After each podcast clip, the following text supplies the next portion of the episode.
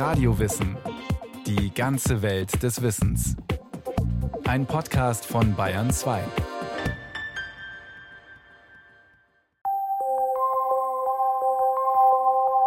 Bartholomew Gosnold war begeistert von der Idee, in Nordamerika eine britische Kolonie zu errichten.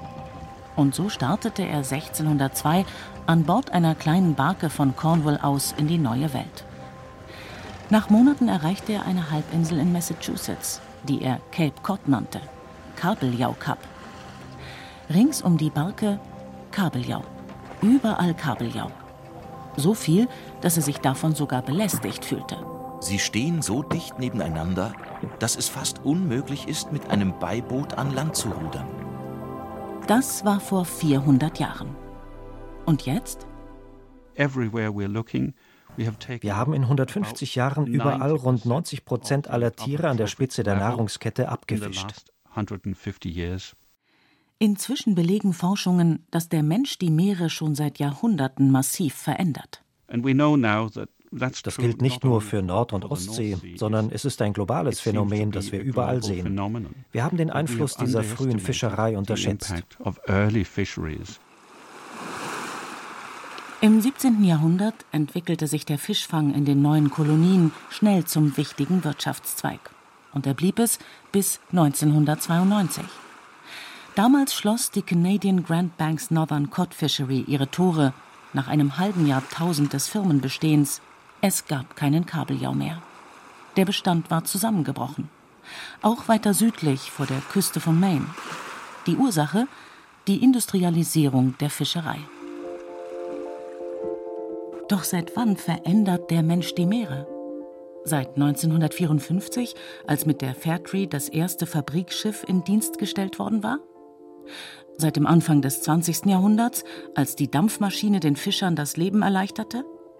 Im 19. Jahrhundert, als die Weltbevölkerung rasant zu wachsen begann? Oder noch früher? Diese Frage ist nicht nur von rein intellektuellem Interesse, erklärt der Umwelthistoriker Paul Holm vom Trinity College in Dublin. Uh, ich erinnere mich, dass ich 1999 auf einer Konferenz in St. Petersburg einen Vortrag über die Bedeutung der Meerestiere für die menschliche Gesellschaft gehalten habe. Danach fragte mich ein Meeresbiologe, ob uns eigentlich die Relevanz solch historischer Informationen bewusst sei.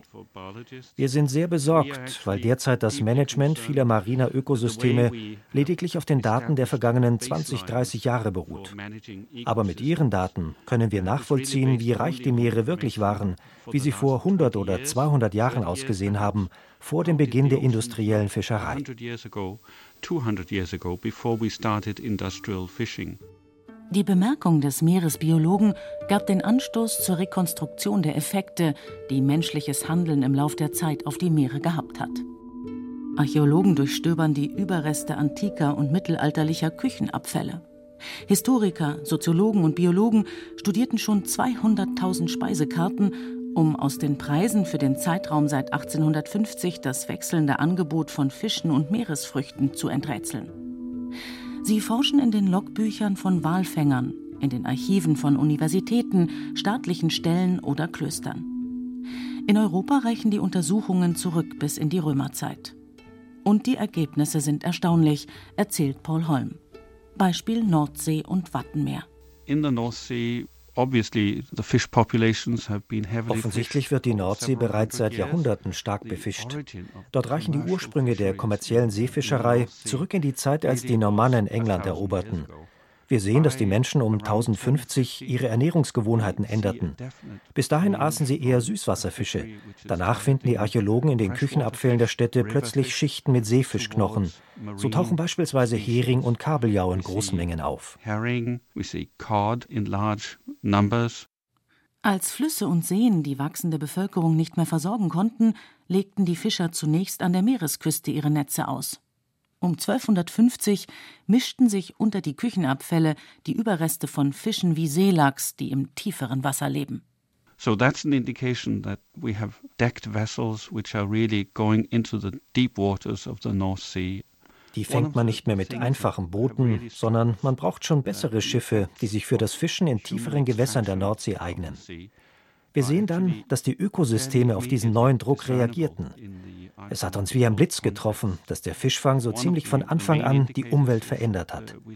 Im archäologischen Kontext sehen wir das daran, dass die größten Kabeljaue schnell verschwinden und kleinere Exemplare gefangen werden.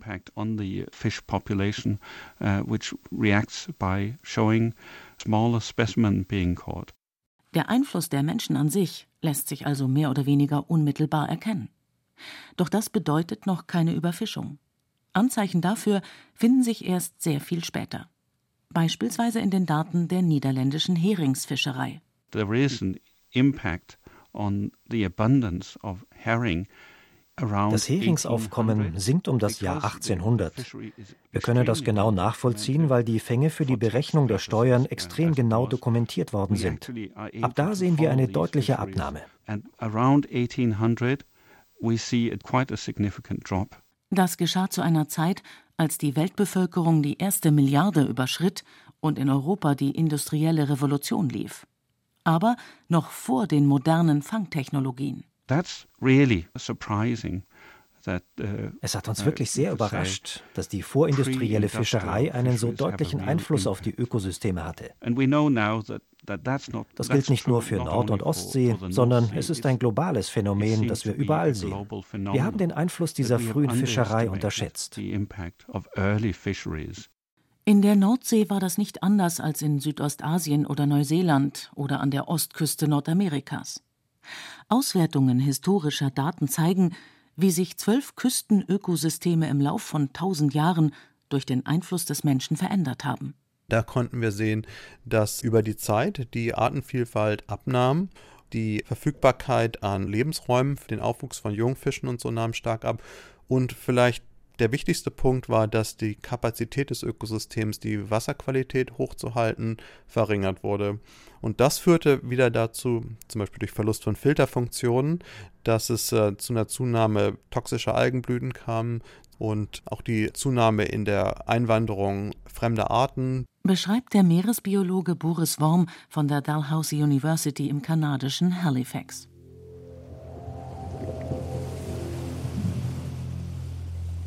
Bis ins 17. Jahrhundert muss die Karibik ein Naturwunder gewesen sein.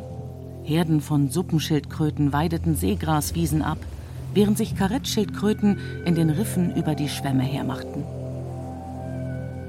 Doch dann begann im großen Maßstab die Jagd auf die Meeresschildkröten. Die Bücher britischer Kaufleute belegen, dass sie Jahr für Jahr Millionen Tiere exportierten, wegen ihres Fleisches und des enorm profitablen Schildpatts. Der Raubbau vernichtete ein Wunder. Auch wenn Hobbytaucher von der Karibik schwärmen. Riffe und Seegraswiesen sind nur noch ein Schatten ihrer selbst. Als die Schildkröten aus dem Ökosystem herausgeholt wurden, löste das eine Kaskade aus. Die artenreichen Seegraswiesen beispielsweise verwandelten sich in Wüsten, in denen nur noch eine Seegrasart wuchert und Seeigel den Ton angeben. Solche Kaskadeneffekte haben wir in vielen Ökosystemen beobachtet. Wann immer im Meer ein Nahrungsnetz seiner prominentesten Mitglieder beraubt wird, schlagen die Veränderungen bis zur Basis durch, erklärt Paul Holm. Damit sind plötzlich die Bedingungen im Ökosystem vollkommen andere. Das ist beispielsweise auch in den Kabeljaugründen vor Neufundland passiert. Nachdem 1992 dann nach wenigen Jahrzehnten Industriefischerei die Bestände zusammengebrochen waren, uh, hatte der Kabeljau seine herausragende Stellung im Ökosystem an andere Arten verloren. Das Kräfteverhältnis im Meer hatte sich grundlegend verändert. Tiefseegarnelen etwa oder Heringe die früher auf dem Speiseplan des Räubers gestanden haben, vermehrten sich und übernahmen die dominante Rolle. Damit wurden die Jäger von einst selbst zu den Gejagten. Plötzlich machten sich Krebse und kleinere Fische über die Eier und Larven des Kabeljaus her, verhinderten für Jahrzehnte, dass der Bestand anwuchs. Das Solowjetski-Kloster thront seit mehr als 500 Jahren auf einer Insel im Weißen Meer. Nach der Oktoberrevolution war es geschlossen, in ein Arbeitslager und später eine Schule für Marinekadetten umgewandelt worden. Heute ist es ein Museum und 1992 kehrten zehn Mönche hinter die dicken Mauern zurück. Inzwischen ist die Gemeinschaft auf etwa 30 angewachsen. Als das Solowjetski-Kloster noch ein Zentrum der orthodoxen Christenheit war, war es für seine Lachse berühmt.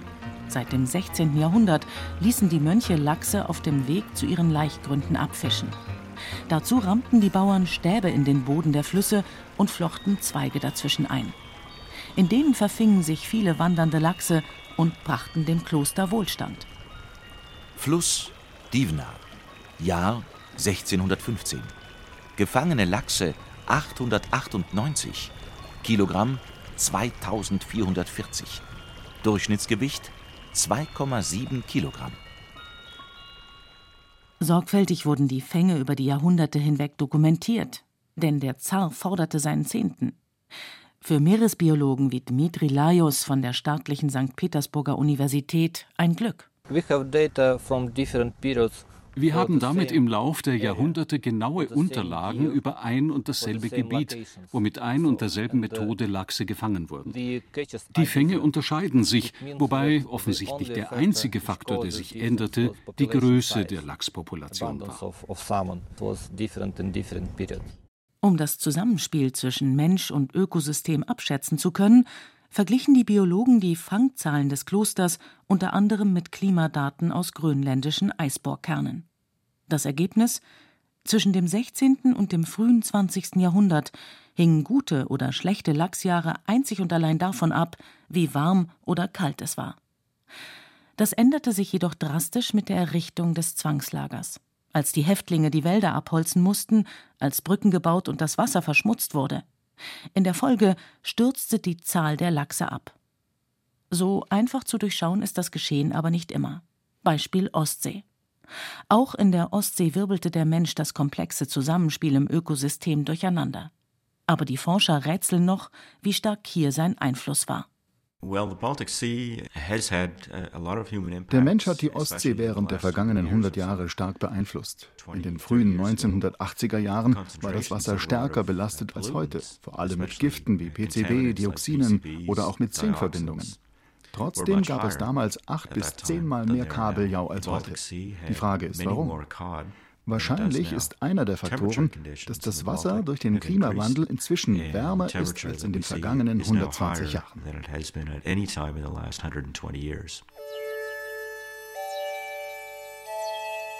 Doch der Klimawandel allein erklärt den Unterschied zwischen der Kabeljauschwemme der 1980er Jahre und den ausgelaugten Beständen danach nur zum Teil, erklärt der Meeresbiologe Brian McKenzie. Er forscht an der Danmarks Tekniske Universität in Lyngby. Denn die steigenden Temperaturen selbst sollten dem Kabeljau vorerst keine großen Probleme bereiten. Allerdings sieht das bei seinem Futter anders aus. Die kleinen Garnelen, von denen sich die Jungfische ernähren, vertragen warmes Klima nicht gut. Inzwischen ist klar, dass außerdem noch andere Faktoren wirken. If we look back over a 100 year time period in the Baltic Sea and compare that als wir mit Hilfe der Archive 100 Jahre zurückblickten, erkannten wir, wie groß die Veränderungen im Ökosystem waren. Da ist vor allem die Überdüngung. Durch sie haben wir aus der nährstoffarmen Ostsee eine nährstoffreiche gemacht. Doch je mehr Dünger im Wasser ist, umso besser wachsen die Algen. Das System wird also produktiver. Der Haken ist, dass die Algen absterben, zu Boden sinken und zersetzt werden, und das verbraucht viel Sauerstoff. Die Folge Folge, mit der Zeit breiten sich sauerstoffarme Zonen aus.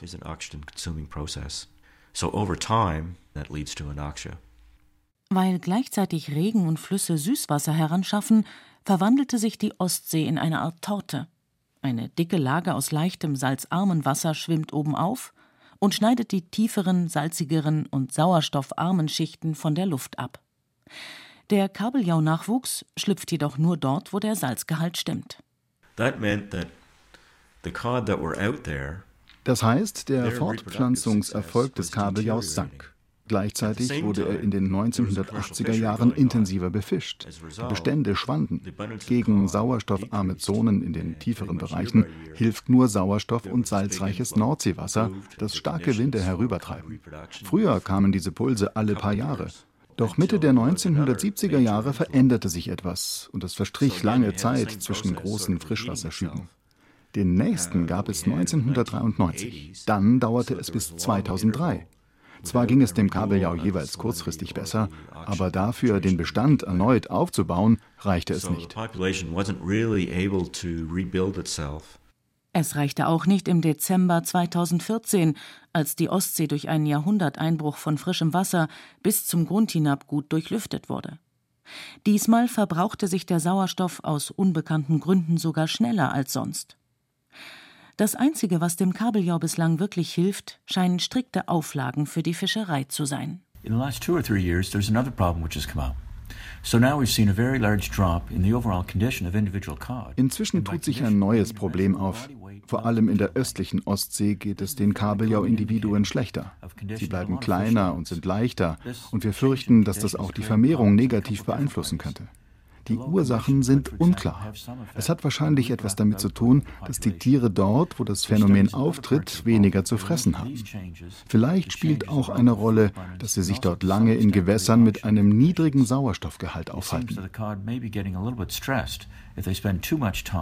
At relatively low oxygen concentrations. Als der britische Entdecker Captain James Cook Australien erreichte und in die Botany Bay bei Sydney einlief, war das Meer voller Fische. Logbuch von Captain James Cook, 6. Mai 1770. Die große Menge an Stachelrochen, die wir hier finden, veranlasst mich dazu, diesem Platz den Namen Stachelrochenhafen zu geben. Auch als sich Sydney im 19. Jahrhundert zur Metropole entwickelte, hatte der Mensch wenig Einfluss auf den Reichtum der Bucht. Bis 1914. Da beschloss die australische Regierung, eine für damalige Zeiten moderne Fangflotte aufzubauen und die machte reiche Beute. Zunächst. Denn schon 13 Jahre später brachen die Bestände zusammen. Die Schiffe fuhren weiter hinaus, erschlossen neue Fischgründe. Auch dort verschwanden die wirtschaftlich interessantesten Arten schnell. Die Fischer suchten noch weiter draußen. Und als dann 1970 Industrieschiffe eingeführt wurden, brach die südostaustralische Hochseefischerei zusammen. Nach nur 60 Jahren. Der Blick in die Vergangenheit zeigt, wie eng Mensch und Meer verflochten sind. Bislang schien die Entwicklung jedoch immer nur in eine Richtung zu gehen, bergab. Überfischung, Klimawandel, Meeresversauerung, Überdüngung, die Ausbreitung sauerstoffarmer Zonen, Plastikmüll, Verschmutzung. Die Liste der schädlichen Einflüsse ist heute sehr viel länger als vor 100 Jahren. Und doch zeigt sich inzwischen auch, dass der Mensch einiges dafür tun kann, den Kollaps der Meere zu verhindern. Und dass er selbst davon profitiert. So sind die Erfahrungen mit Meeresschutzgebieten positiv, erklärt der Meeresbiologe Stephen Palumbi von der Hopkins Marine Station in Monterey der Stanford University in Kalifornien. In California, the state passed something called the Marine Life Protection Act, putting into place a whole set of marine protected Vor der Küste Kaliforniens sind auf staatliche Initiative hin viele inzwischen miteinander vernetzte Schutzgebiete eingerichtet worden. In einigen ist die Fischerei vollkommen verboten, in den meisten ist sie in engen Grenzen erlaubt.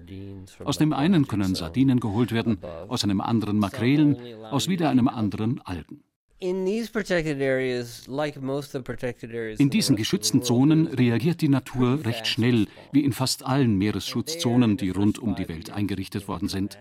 Schon während der ersten fünf Jahre laufen große Veränderungen ab. Plötzlich gibt es viel mehr Fische, viel mehr Hummer, die Kelbwälder breiten sich wieder aus. In allen Gebieten, die zuvor stark befischt worden sind, erholen sich die Ökosysteme innerhalb von zwei, drei oder fünf Jahren.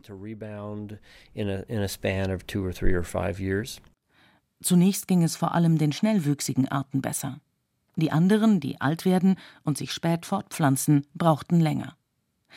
Doch mit der Zeit stellt sich das verlorene Gleichgewicht erneut ein, erläutert Boris Worm. Zum Beispiel in Neuseeland hat man gezeigt, dass wo Gebiete für 10, 20 Jahre geschützt wurden, dass diese äh, größeren Fische und auch zum Beispiel Hummer zunehmen und das dazu führt, dass zum Beispiel Seeigel und andere Tiere am Ende der Nahrungskette nicht überhand nehmen, weil die jetzt eben wieder kontrolliert werden von diesen Großfischen und so weiter. Und die Schutzzonen strahlen aus. Wo die Fischerei verboten oder stark eingeschränkt ist, vermehren sich die Tiere ungestört, wandern in benachbarte Gebiete ein, und so gibt es dort mehr zu fangen.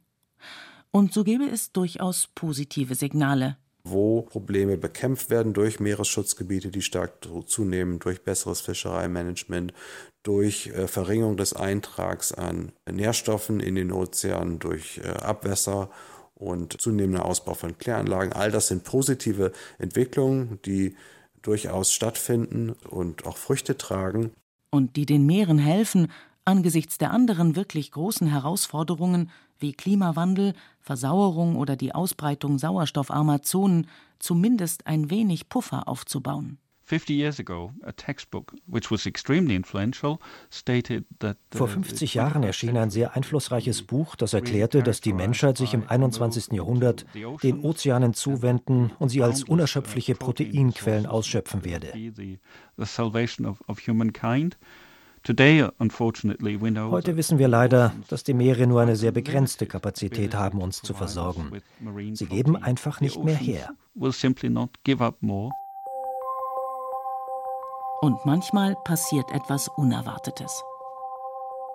Wie die Rückkehr des Kabeljaus vor Neufundland. Denn die Heringe und die anderen, die aus dem Jäger Kabeljau einen Gejagten gemacht hatten, fielen ihrem eigenen Erfolg zum Opfer. Sie fraßen, was sie erwischen konnten, bis nicht mehr genug da war. Die Bestände der neuen Herrscher gingen stark zurück. Und das war die Chance für den Kabeljau. Er legt zu, auch wenn es längst noch nicht so viele gibt wie einst. Noch sind sie streng geschützt. Und so werden es immer mehr.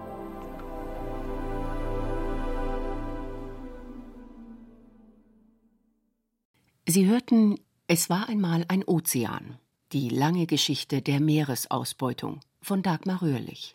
Es sprachen Katja Amberger, Carsten Fabian, Jerzy May, Martin Vogt und Johannes Hitzelberger. Technik Roland Böhm. Regie Christiane Klenz. Eine Sendung von Radio Wissen.